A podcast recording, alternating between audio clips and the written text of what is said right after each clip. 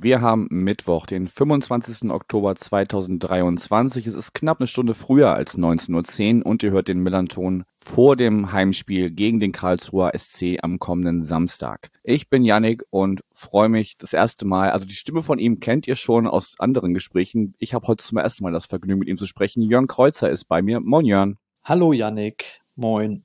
Ja, schön, dass das geklappt hat. Du bist aus Schweden zugeschaltet, äh, können wir mit Transparenz halber äh, sagen. Und ähm, ja, wie gesagt, die meisten HörerInnen dürften deine Stimme schon mal hier vernommen haben oder auch in anderen Podcasts. Ich glaube, im Rasenfunk warst du auch schon mal äh, zu Gast und hast über die Situation beim KSC gesprochen. Du warst auch lange Zeit äh, für den FC St. Pauli tätig in der ähm, Medienabteilung und äh, bist weiterhin auch Mitglied in der Schachabteilung. Was gibt's sonst noch über dich zu sagen? Was möchtest du ergänzen?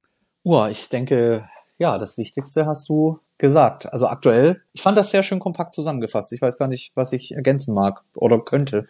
Passt alles. Ich befinde mich in Schweden, weil ich gerade Schwedisch lerne, aber das tut heute nichts zur Sache. okay, spannend. Dann bleibt nur die Frage, soll ich weiterhin Jörn sagen oder Zecki? Äh, schöner Hinweis, das ist äh, die aktuelle Podcast-Folge, bei der ich zu Gast war. Sag aber gerne Jörn. Okay. Wer jetzt nicht weiß, warum, worüber wir reden, sollte mal in die aktuelle Folge vom Museumspodcast reinhören. Da geht's äh, unter anderem um äh, ja, Maskottchen beim FC St. Pauli und da spielt Jörn eine nicht unerhebliche Rolle. Aber hört da gerne mal rein, wenn ihr es bisher noch nicht getan habt. Lohnt sich auf jeden Fall. Gut, nun aber äh, soll es nicht um äh, Maskottchen beim FC St. Pauli gehen, sondern um den Karlsruher SC. Und ja, bevor wir über die aktuelle sportliche Situation sprechen, würde ich gern mit dir erstmal eine kleine Zeitreise machen Und zwar zum 12. November 2022, also ein gutes Jahr, ähm, ein knappes Jahr ähm, zurück. Damals gastierte der FC St. Pauli beim Karlsruher SC und es gab eine, ja, nennen wir es leicht schief gelaufene äh, Choreo seitens äh, der Heimfans, wo sich blauer und weißer Rauch ähm, unter dem Stadiondach fing und dann auch dadurch mehrere Personen verletzt wurden. Daraufhin hat dann die Polizei Ermittlungen aufgenommen und ähm, demzufolge wurden dann auch äh, Mitarbeiter oder die MitarbeiterInnen des äh, Fanprojekts Karlsruhe als ZeugInnen geladen ähm, und mussten jetzt, jetzt zuletzt, das ist mein letzter Stand, ähm, ging es fast da, dazu, äh, dass sie sogar in Beugehaft genommen werden sollten, damit diese Aussage erzwungen werden soll, wobei die ähm, Betroffenen in dem Fall von Anfang an gesagt haben, sie werden auf keinen Fall aussagen, weil es einfach ein riesiger Vertrauensbruch wäre und ähm, ja, so wie man ähm, hört und liest, ähm, ja, wird so diese Zusammenarbeit seitens der Fanszene mit dem Fanprojekt, also jetzt nicht speziell mit den Personen, sondern mit dem Fanprojekt als Institution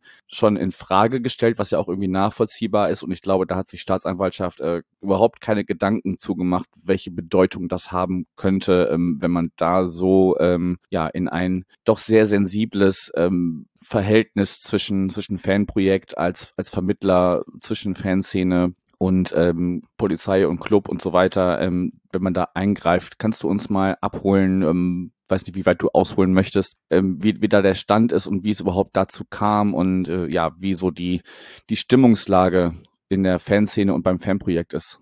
Ja, vielleicht fange ich damit an, wie es dazu kam. Wie es dazu kam, kann sich, glaube ich, in äh, Karlsruhe kaum jemand erklären, aber halt auch in äh, ganz Fußball-Deutschland, sage ich mal, kaum jemand erklären, äh, weil ich mich schon relativ schnell nach dem Spiel gewundert habe, wo denn die ähm, Verhältnismäßigkeit bei dem ganzen Thema liegt. Ich war damals äh, mit der Familie, also halt auch mit meinen zwei Kindern im Stadion, zwar gegenüber auf der Nord, äh, neben dem Gästeblock von St. Pauli. Und für mich war das im Stadion erstmal eine aus dem Ruder gelaufene äh, Choreografie, die ich aber jetzt in 25 Jahren beim Fußball schon öfter gesehen habe. Es gab da wohl auch interne Aufklärungsbemühungen, gerade wegen seitens des Fanprojektes, wo alle Beteiligten äh, mit am Tisch saßen. Und äh, diese Gespräche waren eben Anlass bei der Staatsanwaltschaft Karlsruhe, ähm, Sophia, Volker und Sebastian, das sind die drei FanprojektmitarbeiterInnen, vorzuladen, gewissermaßen, die über diese Gespräche berichten sollten. Das haben die, wie du gesagt hast, äh, zweimal verweigert und äh, die dritte Option ist dann eben die sogenannte Beugehaft, die, glaube ich, sechs Monate dauern kann.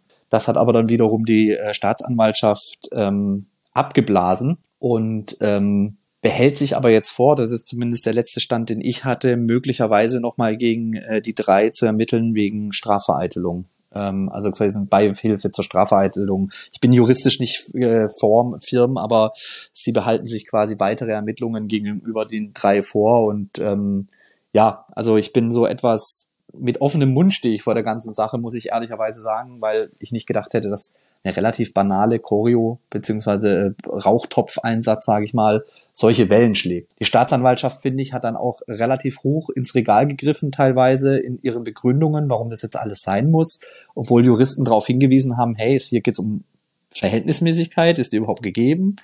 Äh, es geht quasi um Eingriffe ins Sozialgeheimnis. Ähm, und unter anderem hat eben die Staatsanwaltschaft Karlsruhe gesagt, ja, äh, sie ermittelt da ja auch wegen einer Bildung von einer kriminellen Vereinigung, also den Ultras in dem Fall. Und äh, es gab auch im Januar Hausdurchsuchungen und so weiter und so fort. Also ihr seht oder du siehst, das Regal, in das die Staatsanwaltschaft greifen musste, um das irgendwie zu rechtfertigen, war relativ hoch und für mich völlig unangemessen. Und das sagen ja eigentlich auch durch die Bank alle Juristen. Und das fand ich tatsächlich schön und überraschend, weil es beim Kicker stand gab es in der Länderspielpause einen Artikel drüber, ein relativ langer, den könnt ihr euch durchlesen. Da steht eigentlich alles Wichtige drin und ähm, ja, dass wir als Fanszene oder quasi äh, der KSC Aufmerksamkeit erweckt, gerade durch so eine Kackgeschichte auf gut Deutsch, wenn ich das so deutlich muss ich jetzt schon sein, finde ich dann schon ein bisschen tragisch. Und wenn es was Gutes haben kann, perspektivisch, dann möglicherweise, dass äh, SozialarbeiterInnen in allen äh, Bereichen des Lebens vielleicht zukünftig doch irgendwann mal Rechtssicherheit bekommen, sprich ein Zeugnisverweigerungsrecht, äh, weil doch Sozialarbeit in allen Bereichen, nicht nur beim Fußball, ganz viele intime Sachen berührt. Und äh, wenn es dazu beigetragen hat am Ende, kann ich mit der Affäre irgendwie leben. Genau, also diesen Artikel, den du angesprochen hast, werde ich auf jeden Fall in den Shownotes verlinken, wenn ihr euch da ähm, nochmal genauer einlesen wollt. Ähm, da habe ich auch gelernt, dass es auch eine Initiative gibt, oder ein Bündnis, das sich eben dafür einsetzt, dass ähm, SozialarbeiterInnen, ähm, egal um was es geht, ein Zeugnisverweigerungsrecht haben, so wie es Ärzte zum Beispiel auch haben. Das ist, glaube ich, wenn ich mich richtig erinnere, ähm, bisher nur in der Suchtproblematik äh, und ähm, bei, bei Schwangerschaftsabbrüchen der Fall. Ähm, wenn ich mich jetzt da nicht ganz täusche, aber lest nochmal den Artikel. Ich meine, so stand das ungefähr da, dass das in dem Fall das, das greift, aber ähm, ja, so ein allgemeines äh, Verweigerungsrecht. Ich meine, wenn dann wirklich die, die Fanszene ähm, ja, sich bereit erklärt, wie du gesagt hast, zu einem Gespräch mit den Betroffenen, also ich glaube, es waren so um, um die zehn Personen, die da äh, Verletzungen davongetragen haben durch diese massive Rauchentwicklung, wenn sich da die Fanszene bereit erklärt und hinter verschlossenen Türen unter Aufsicht oder unter Moderation des Fanprojekts da sie, sie sich bereit erklärt und natürlich auch wahrscheinlich weiterhin ähm, das Gespräch äh, mit der mit dem Fanprojekt suchen möchte, dann kann das ja nur funktionieren, wenn äh, die Personen wissen, dass da alles, was in den Räumen be besprochen wird, auch in den Räumen bleibt. Von daher, ja, im besten Fall, aber wir werden das weiter beobachten, wird es ein Präzedenzfall und ähm, ja, kann dazu führen, dass SozialarbeiterInnen auch weiterhin oder auch in Zukunft in anderen Bereichen ihrer Arbeit ähm, ein Zeugnisverweigerungsrecht haben. Ich glaube, unterm Strich war es eben extrem wichtig, äh, genau, dass wir solche Präzedenzfälle vielleicht nicht haben, dass äh, die drei eben halt auch gesagt haben, wir sagen wirklich dazu nichts. Weil eine Option beispielsweise wäre ja möglicherweise gewesen, ein bisschen rumzuscholzen, zu sagen, ich kann mich nicht erinnern oder so. Aber das wollten sie eben auch nicht. Und das finde ich persönlich gut. Und auch die Solidarität in allen Kurven war auch schön, die zu sehen. Und die kam, glaube ich, auch gut an und war wichtig. Ja, wie gesagt, also ich glaube, die beteiligten Personen ähm, die, den äh, wird auch jetzt nicht das Misstrauen ausgesprochen seitens der Fanszene, aber ja, auch, also das kennen wir ja bei uns im Fanladen hier auch, die, die, die Belegschaft wechselt ja ab und zu mal, äh, ja, weil Leute was anderes machen wollen oder, ähm, weiß ich nicht, andere private oder berufliche Wege äh, sich halt ändern und ähm, ob man dann halt, wenn man da keine Klarheit hat und, und befürchten muss, dass das Ganze nochmal passiert, ja, dann ist man vielleicht unsicher, ob neue Personen im Fanprojekt dann wirklich auch so stabil sind, sage ich mal, wie jetzt die drei ähm, und sagen ja von Anfang an, ähm, nö, wir sagen dazu nichts und ähm, ja, nehmen auch dann im Zweifel die Konsequenzen für uns selbst in Kauf. Gut, aber wir werden das weiter beobachten und äh, ja hoffen, dass das für die für die drei und auch für die Fanprojektarbeit in Karlsruhe im Allgemeinen und auch die Arbeit aller Fanprojekte deutschlandweit ähm, ja, dass das ähm, am Ende alles gut ausgeht. Ding Dong, kurzer Werbeblock für unseren Partner, die Kehrwieder Kreativbrauerei aus Hamburg. Bei mir gibt's heute Abend mal wieder das Roadrunner Coffee Stout alkoholfrei Das geizt zwar mit Alkohol, aber nicht mit Koffein. Ganze 18 Milligramm pro 100 Milliliter sind darin enthalten. Die perfekte Mischung aus Kaffee und Bier für meinen Geschmack und dazu auch noch alkoholfrei. Wenn ihr dieses und andere leckere Biere von Kervida entdecken wollt, geht ihr auf kervida.bier, Bier in der englischen Schreibweise und wie immer der Hinweis, Bier sowohl mit als auch ohne Alkohol immer bewusst zu genießen. Ding Dong, Werbung Ende dann reisen wir ein Stück weiter in der Zeit und ich glaube, für den Themenkomplex fangen wir am besten am 1. April an, denn ich glaube, ähm, ja, viele haben wahrscheinlich gedacht, es war ein April-Scherz, als am 1. April Oliver Kreuzer als Sportchef entlassen wurde und ähm, ja, das so wie ich es verstanden habe, korrigiere mich da gerne, wenn ich das ähm, falsch einordne, aber das war so ein bisschen der Aufhänger für Querelen, die es jetzt im Präsidium gibt. Da, da spielen vor allem die beiden ähm, Vizepräsidenten Günther Pilarski und Martin Müller eine entscheidende Rolle, die da so ein bisschen außen vor sind. Ähm, es gab ja auf, wie aufgrund dieser ganzen ja, Querele, die du uns jetzt gleich in Ruhe nochmal äh, schildern kannst, ähm, gab es auch einen offenen Brief, der auch von ähm, sehr, sehr vielen Personen auch bereichsübergreifend unterzeichnet wurde, aber eben nicht von den äh, gerade schon erwähnten beiden Vizepräsidenten, was ja auch irgendwie davon zeugt, dass die äh, ja da so ein bisschen eine Sonderrolle einnehmen. Man konnte auch lesen, dass äh, Martin Müller zumindest sogar äh, anstrebt, selber zu, als Präsident zu kandidieren. Ja, klär uns mal ein bisschen auf, was ist da äh, in Sachen KSC Soap so gerade, äh, was, was passiert da gerade? Ja, also äh, genau, KSC Soap ist schon ein gutes Stichwort. Ähm, wer quasi den Stand aus dem April haben möchte, der müsste sich nochmal Rasenfunk Folge 256 was, glaube ich, anhören. Da haben wir relativ frisch nach der Entlassung von Oliver Kreuzer darüber gesprochen. Der Max Jakob Ost, der ja den Rasenfunk betreibt, der hat es dann auch sehr passend als House of Karlsruhe bezeichnet. Ähm, am 1. April würde, wie du schon gesagt hast, äh, kurz nochmal zur Vorgeschichte. Äh, am 1. April wurde völlig überraschend für viele, also zumindest was den Zeitpunkt äh, betrifft, äh, Oliver Kreuzer seines Amtes enthoben. Und zwar mit den Stimmen äh, von Holger Sigmund Schulze, er ist der Präsident, und den Beiratsbeisitzern Thomas äh, Hock und Christian Fischer mit Gegenstimmen von Martin Müller und Günter Pelarski. Normal bleiben solche Abstimmungsverhältnisse intern, aber die Vizepräsidenten waren zu dem Zeitpunkt äh, so sauer über die Entscheidung, dass sie das öffentlich gemacht haben, dass sie dagegen gestimmt haben.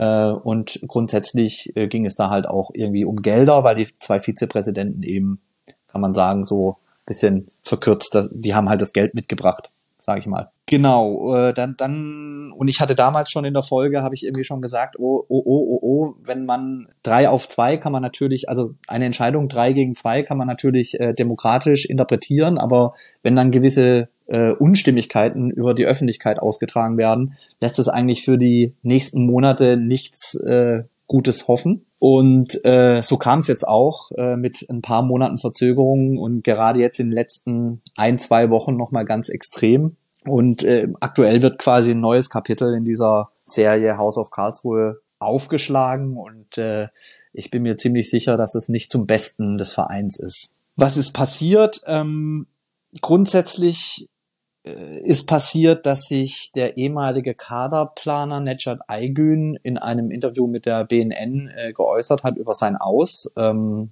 äh, hat von einer toxischen Arbeitsatmosphäre berichtet beim KSC, äh, hat erzählt, wo er nicht eingebunden war, wo er dort übergangen wurde und so weiter und so fort. Leute versuchen sich in der Presse immer so zu positionieren. Deshalb will ich gar nicht bewerten, was daran stimmt, was wahrheitsgemäß oder ist oder nicht.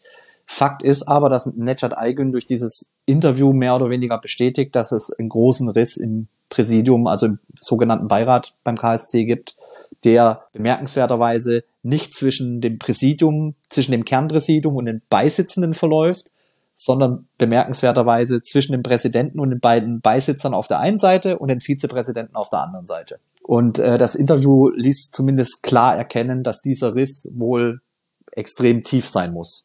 Wie reagiert der KSC? Du hattest es angesprochen. Äh, mit mehreren Dingen hat der KSC reagiert. Der KSC hat reagiert mit äh, einer rechtfertigenden, beziehungsweise nein, rechtfertigenden ist falsch, mit einer klarstellenden Stellungnahme.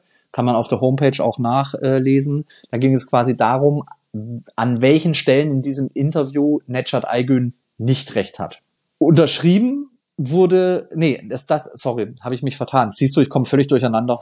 äh, übrigens, das alles was alles, was ich gerade erzähle, ist quasi Stand Mittwochabend. Es kann in den nächsten Tagen noch weitere Äußerungen in der Presse geben. Ähm, genau, der KSC hat erstmal mit einer äh, mit einer Erklärung reagiert, äh, was quasi äh, an den Ausführungen von Edgard Eigen so nicht stimmt. Ich persönlich, so vom Gefühl her, weiß ich nicht, ob das so gut war, über dieses Stöckchen zu springen. Also, dass man quasi beklagt, dass interner intern bleiben soll und dann so ein Stück weit geht man so zwar nicht direkt, aber trotzdem irgendwie mit interner an der Öffentlichkeit beziehungsweise beteiligt sich an dem Spiel. Weil, weiß ich nicht, ob das so der cleverste Schritt war, muss ich ehrlich sagen. Jedenfalls hat darauf wiederum der Vizepräsident äh, Martin Müller reagiert, beziehungsweise beide Vizepräsidenten, indem sie quasi gegenüber der Presse gesagt haben, naja, bei den Sachverhalten, wo ich Einblick hatte, also beziehungsweise bei den Sachverhalten, zu denen ich was sagen kann, hat, äh, kann er an Netschat Eigüns Aussagen nichts Falsches erkennen. Und das konterkariert ja quasi die offizielle Stellungnahme des Vereins, wo er der Vizepräsident ist, gewissermaßen. Mhm. Ähm, wie reagiert der Verein? Nächste, nächster Schritt. Der Verein reagiert quasi mit einem offenen Brief, mit einer weiteren Stellungnahme, wo im Endeffekt ist auch ein bisschen länger, aber im Endeffekt wird eben die Einheit des Vereins äh, beschworen und dass alle an einem Strang ziehen müssen, gerade in so einem krassen Wettbewerb wie der zweiten Bundesliga, dass man sich da eigentlich keine Störgeräusche leisten kann.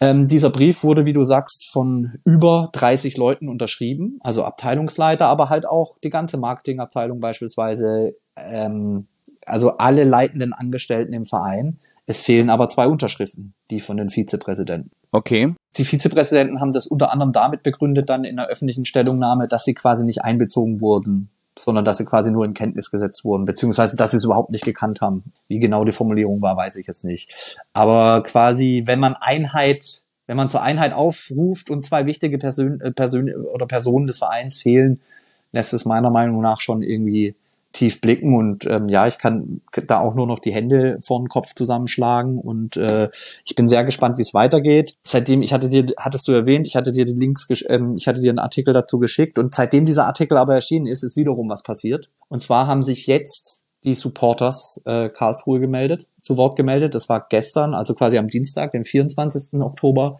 Da haben die äh, quasi eine Stellungnahme abgegeben, findet ihr auf Instagram oder bei denen auf der Homepage, Stellungnahme abgegeben, dass sie jetzt mal Ross und Reiter benennen wollen.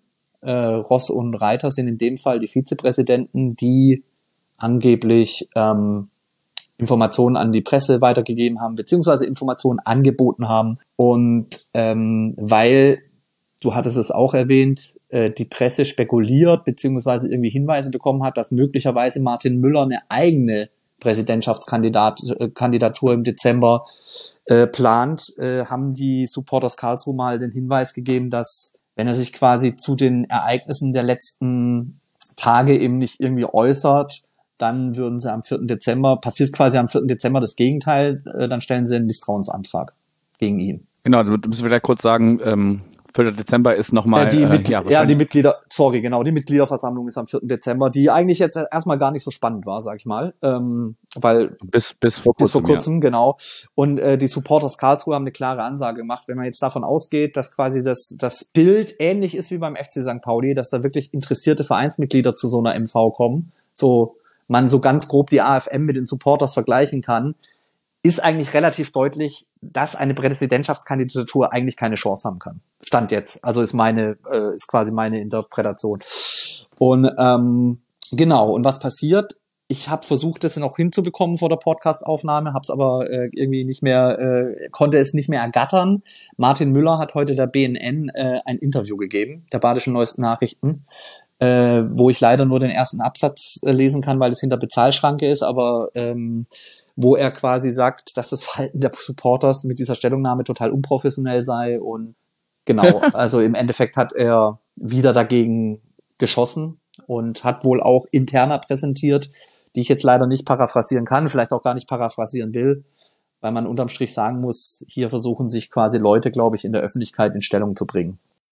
Ja, und dass ein Vizepräsident eines Fußballvereins, äh, einer, einer, einer Unterstützergruppe oder einer, einer Fangruppe äh, mangelnde Professionalität äh, unterstellt, obwohl du ja gerade sehr schön skizziert hast, was da in den letzten Wochen und Monaten ähm, ja auf, auf äh, oberster Vereinsebene alles so passiert ist. Ähm, naja, vielleicht einfach mal in den Spiegel gucken, bevor man äh, solche Interviews gibt. Und ähm, ja, klingt auf jeden Fall spannend. Und ich glaube, der 4. Dezember, wir haben ihn gerade schon angesprochen, wird dann nochmal so eine, ja, so ein, so ein einschneidendes Datum und danach ist man sicherlich schlauer, wie das da alles ähm, weiter passieren kann. Den offenen Brief kann ich auch gerne oder den Artikel zum offenen Brief mal schauen, wie ich es mache, ähm, kann ich auch gerne verlinken. Da wird auch, wie, wie gesagt, wie du schon gesagt hast, ja, zur Ruhe und, und äh, einer Geschlossenheit ähm, aufgerufen. Und da können wir ja vielleicht die, die Brücke schlagen ähm, zur sportlichen Situation, denn du hast mir im kurzen Vorgespräch gesagt, äh, Christian Eichner hat äh, in der PK vor dem jetzt zuletzt äh, vor dem Sieg gegen Schalke gesagt, ähm, ja, dass die Mannschaft sich jetzt wieder auf den Fußball konzentrieren kann.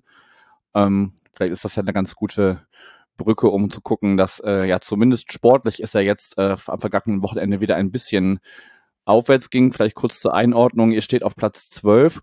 Drei Siegen, drei Unentschieden, stehen vier Niederlagen gegenüber. Torverhältnis, glaube ich, äh, komplett ausgeglichen 16 zu 16 ja, also so graues, graues Mittelfeld. Ich glaube, ziemlich genau so, so acht Punkte nach oben, sechs, sieben Punkte nach unten. Aber das ist ja sicherlich nicht die Position, die, in die der KS oder in der der KSC stecken wollte, zehn Spieltage äh, in der laufenden Saison. Ähm, da hat man sich sicherlich vor der Saison anderes vorgestellt, oder? Das mag möglicherweise sein. Ähm, das war, was du angesprochen hattest, war die Nachspiel-PK, also die Spielen, äh, die äh, Pressekonferenz nach dem Spiel. Ah, okay. Da hat Christian Eichner gesagt, dass er es super fand, dass sich die Mannschaft offensichtlich auf den Fußball konzentrieren konnte und dass äh, Profis eben Profis sind und dass die alles ausblenden konnten. Und es war quasi explizit auf die unruhigen Tage beim KSC gemünzt. Also es kommt klar raus, dass er das meinte. Und ähm, ansonsten muss man sehen, da kann ich auch an dieser Stelle vielleicht mal aufs Gespräch bei den Wildprag-Bruttlern verweisen. Die haben in der aktuellen Folge hat der Niklas mit dem Vorsänger gesprochen, mit Daniel, mit Schneider. Und äh, der meinte halt auch, dass er quasi nicht nervös geworden ist die letzten Wochen. Und in dem Fall bin ich auch total Team Schneider. Äh, es waren natürlich fünf äh, sieglose Spiele, die wir hatten. Aber jetzt muss man halt wirklich, man muss halt quasi mit so ein bisschen einen klaren Blick mal auf unsere Situation als Verein so ein bisschen schauen, äh, was stimmt, was definitiv korrekt ist, glaube ich, dass ganz viele Menschen sich was anderes vorgestellt haben. Ähm, und ähm, weil, also vorgestellt haben deshalb, Lars Stindl kommt zurück. Also wirklich ein äh, Der Messias. Eine, das, ja, Messias würde ich nicht sagen, aber es ist ja quasi eine, das ist ja ein modernes Märchen. Also wie viele Spieler findest du, die quasi ausziehen, richtig tolle Bundesliga-Karriere machen und dann quasi ihr Versprechen einlösen, weil sie ihren Jugendverein so lieben, weil sie da schon drin standen in der Kurve in der Jugend. Lars Stindl kommt zurück. Der Wildpark ist, ist neu. Und man äh, liefert wirklich ein begeisterndes Spiel gegen FC Liverpool ab in der Saisonvorbereitung zur Stadioneröffnung. Dann gewinnt man 3-2 in Osnabrück macht ein gutes Spiel gegen den HSV, 2-2 Endstand. Was soll, was soll da schiefgehen? Tja, nun, äh, man verliert unter anderem in Wien äh, beispielsweise, man tut sich, man verliert in Düsseldorf, man verliert ein ganz komisches Spiel gegen Fürth, in Fürth, 4 zu 3. Ähm, und plötzlich ist die Abstiegszone viel näher, als man sich das so zum Träumen äh, gedacht hätte, beziehungsweise man selber hätte sich auch äh, weiter oben einsortiert, haben ja auch ein paar Expertinnen gemacht vor der Saison, KSC als Geheimfavorit irgendwie ähm, äh, be bezeichnet.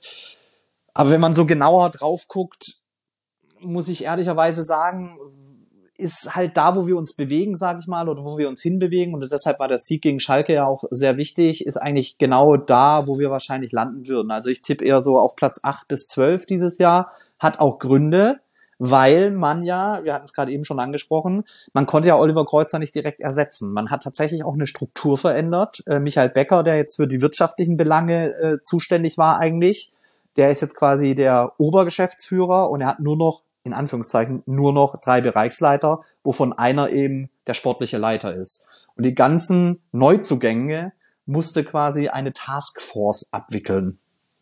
Ähm, und wir hatten wieder große Verluste. Mikkel Kaufmann, der war ja nur ausgeliehen. Das war irgendwie klar, dass man den nicht halten kann. Äh, den musste man irgendwie ersetzt haben äh, werden. Und unter anderem entschied man sich für ein Leihgeschäft mit Eintracht Frankfurt. Alter Bekannter Millantor Igor Mantanovic. Der hat jetzt eine Weile gebraucht, äh, anzukommen. Hat Christian Eichner auch gegen Schalke, äh, nach Schalke gesagt.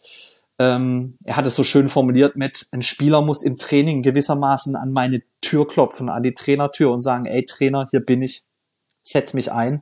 Und das hat Igor wohl die letzten Wochen ganz hervorragend gemacht. Und er wurde ja auch direkt belohnt mit einem Assist und einem Tor.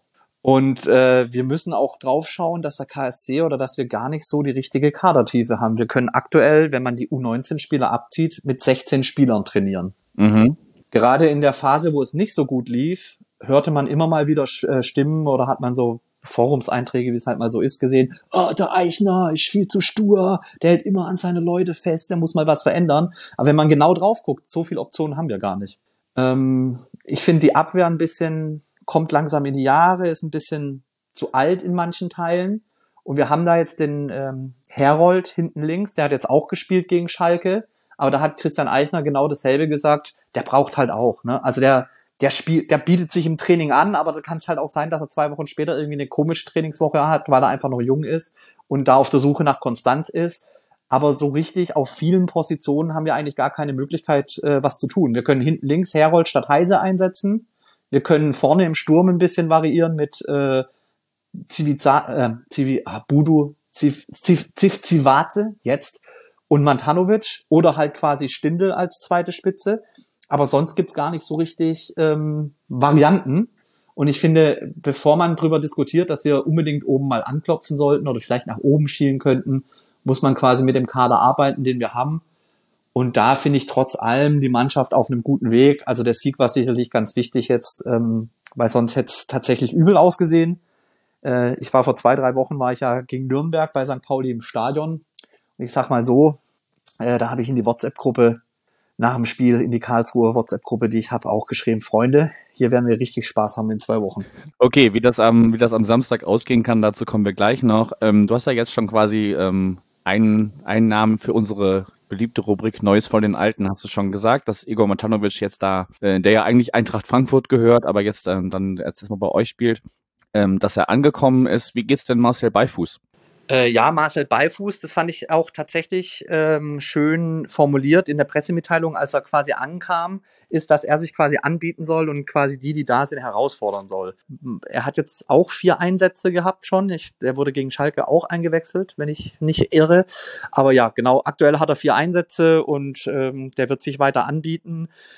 Ähm, ich glaube, für ihn gilt mehr oder weniger dasselbe, was Christian Eichner jetzt äh, auch über alle jungen Spieler gesagt hat, dass die sich anbieten müssen, dass das quasi immer auf die aktuelle Form ankommt und man, beim KSC aktuell weiß man halt auch nie, wann es denn dann soweit ist. Also quasi aktuell spielen wir mit Robin Bormuth und mit äh, Marcel Franke. Äh, der andere Innenverteidiger äh, Kobalt äh, trainiert jetzt wieder. Da werden wir dann auch demnächst wieder Optionen haben.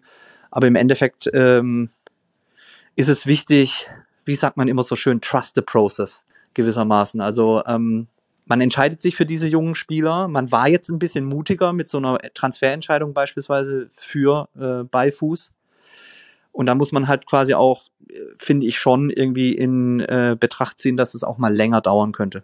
Ja, und es klingt ja jetzt so, was du skizziert hast, ähm, ja, auch nach einem längeren Prozess, also dass einfach der Kader jetzt auch, wenn nicht in dieser Saison, vielleicht kann man im Winter noch ein bisschen nachjustieren, wenn du sagst, naja, man hat eigentlich nur 16 Spieler, die man effektiv irgendwie aufstellen könnte, dass da einfach in der Kaderplanung einfach noch ein bisschen, das ein bisschen Zeit braucht. Ich meine, es gab jetzt, wenn man mal die, die Parallele zu St. Pauli zieht, ich hatte jetzt irgendwie im NDR, gab es letztens so einen kurzen Einspieler, ähm, wo Oke Göttlich gesagt hat, na ja, das, das, was jetzt gerade beim FC St. Pauli auf dem Platz steht, das ist eine, das ist eine langfristige Planung von sechs bis acht äh, Transferperioden, meine ich, hätte er gesagt. Also wirklich längerfristig geplant. Und das klingt jetzt für mich so, als wenn man beim KSC einfach jetzt, ja, die Alternden langsam irgendwie ähm, vielleicht äh, perspektivisch ersetzen muss äh, durch durch junge Wilde, die jetzt ja, wie ich meine, Marcel Beifuß ist äh, gerade mal 20, ne? Also ja. er hat sicherlich noch einen, einen ganzen ganzen Weg vor sich und ähm, genau und könnte mir auch vorstellen, dass ja die, die Laie von Matanovic vielleicht sogar noch über den Sommer hinaus äh, verlängert wird. Ich weiß nicht, wie da bei uns ist mit Vertragsmodalitäten ist immer sehr viel Stillschweigen. Ähm,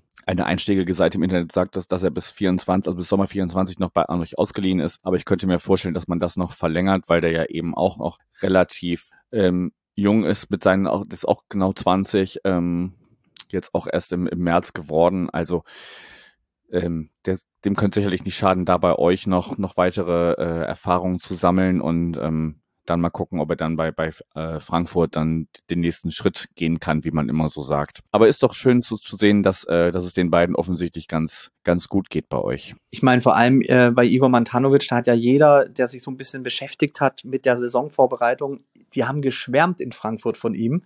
Und deshalb war ich da auch ich, relativ äh, froh drüber, dass wir so einen Spieler bekommen. Ist natürlich nur eine, ähm, ja, kann wahrscheinlich perspektivisch auch nur eine Übergangslösung sein, weil er nur ausgeliehen ist. Aber unterm Strich, ja, was heißt knabbern? Wir knabbern nicht daran. Aber vor zwei Jahren hat quasi ein klarer Zielspieler mit Philipp Hoffmann den Verein verlassen.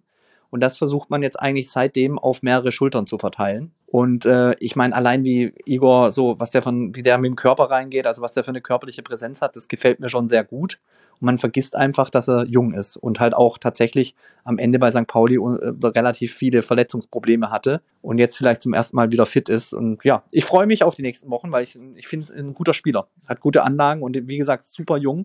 Und dafür hat er, glaube ich, auch schon über 50 Zweitligaspiele oder so. Das ist ja gar nicht so schlecht für einen Spieler in dem Alter. Und ansonsten äh, vielleicht noch ein Satz, das hatte ich jetzt ganz vergessen. Es war nicht nur Mikkel Kaufmann, den wir verloren haben. Der war ja nur eine Leihgabe. Da konnte man relativ wenig machen am Ende.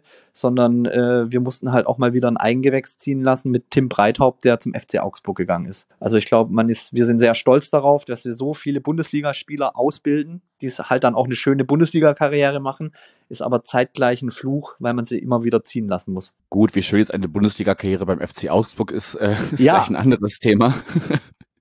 Nein, aber ich, ich verstehe, was du meinst. Das, das geht uns ja nicht anders. Ähm, dass das gute, ich meine, guck dir Lead Paccarada an, der jetzt zum Glück äh, bei Köln spielen darf. Das stand ja, äh, als der Transfer feststand, auch noch ein bisschen in den Sternen, ob die ihn überhaupt äh, registrieren dürfen. Ähm, aber der spielt ja jetzt, so wie ich es wahrnehme, ähm, ja schon eine, eine sehr, sehr gute ähm, Stammspieler. Ja.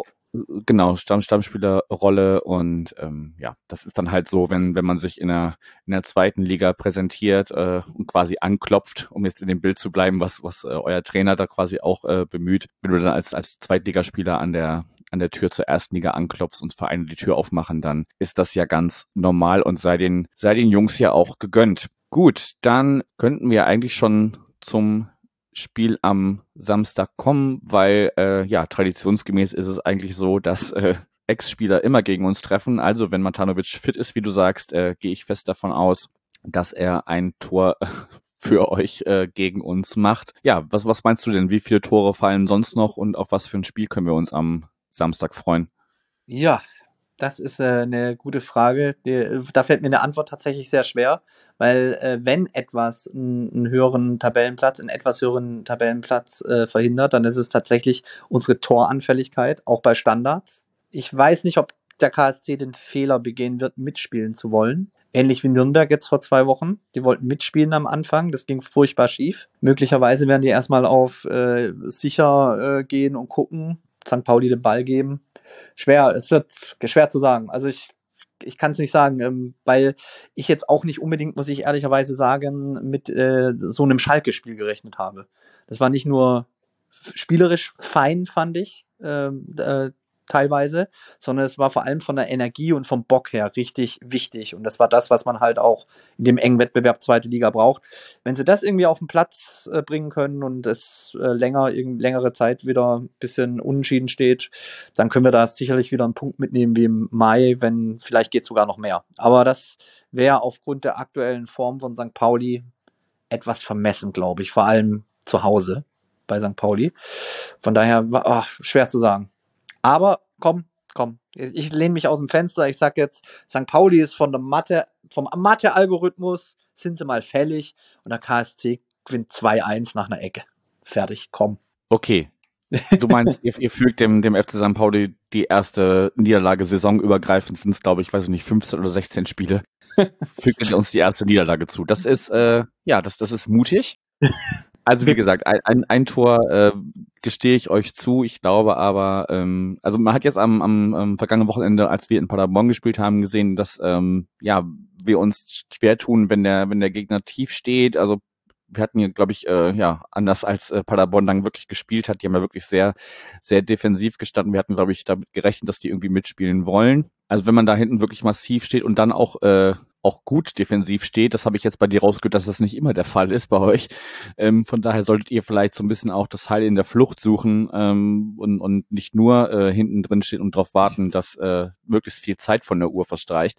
Gut, ich glaube aber, Heimspiele äh, liegen uns einfach und ähm, ja, wir haben im Moment einfach einen, einen Lauf ähm, und ich gehe nur in Auswärtsspiele mit der Maßgabe, dass wir zumindest nicht verlieren. Von daher zu Hause muss gewonnen werden, wenn wir da weiterhin oben ähm, mitspielen wollen. Ich sage 3 zu 1 für den FC St. Pauli. Gut, dann können wir ja vielleicht noch kurz ausblicken. Du wirst auch am Wochenende im Stadion sein. Hast du schon deine Reisepläne fertig skizziert? Wann kommst du aus Schweden nach Hamburg? Ja, ich komme Freitagabend wieder aus Schweden nach Hamburg. Nochmal schöne Grüße an die DFL für die späte äh, Terminierung. Weil ich sag mal so, ich hatte auch damit gerechnet, weil St. Pauli ja Pokal spielt äh, dienstags, dass es möglicherweise auch ein Freitagsspiel werden könnte. Dann hätte ich das Spiel nicht sehen können. Aber ähm, Samstag ist recht ideal, finde ich. Äh, komm Freitagabend an. Ich hoffe, dass ich vor meinen Kumpels ankomme, die da teilweise bei mir pennen dann. Und äh, genau, machen wir uns einen schönen Samstag. Ich wohne ja in der Nähe des Stadions nach dem Spiel. Machen wir damit auch diversen Freunden aus St. Pauli ein bisschen äh, Sit-in bei mir danach. Und dann gucken wir mal. Jetzt stelle ich mir gerade vor, wie schon Leute vor deiner Tür Sit-in machen und auch darauf warten, dass du die Tür aufschließt. Ja, es ist gewisser, es ist ja, es ist äh, die Gefahr besteht tatsächlich. Also ich sag's mal so, wenn es so läuft wie die Hinfahrt, wo ich fast zwei Stunden Verspätung hatte nach Kopenhagen, dann äh, ähm, müssen die Leute zum Sekos-Kiosk oder so in der Clemens-Schulz-Straße und sich da irgendwie aufwärmen. Also ich wollte sagen, also rund ums Stadion gibt's ja genug ja. Möglichkeiten, um, um Wartezeit sich zu vertreiben. Da können wir dann ähm, am, äh, im Nachgespräch darauf eingehen, wie das denn dann äh, sich alles so gestaltet hat, ob du pünktlich warst oder ob sie noch äh, auf dich warten mussten. Ja, und ich danke dir fürs Gespräch. Ähm, Gerne. Freue mich auf das Spiel am Samstag und äh, ja, erstmal bis dahin und äh, ja, Forza St. Pauli. Gerne. Ciao.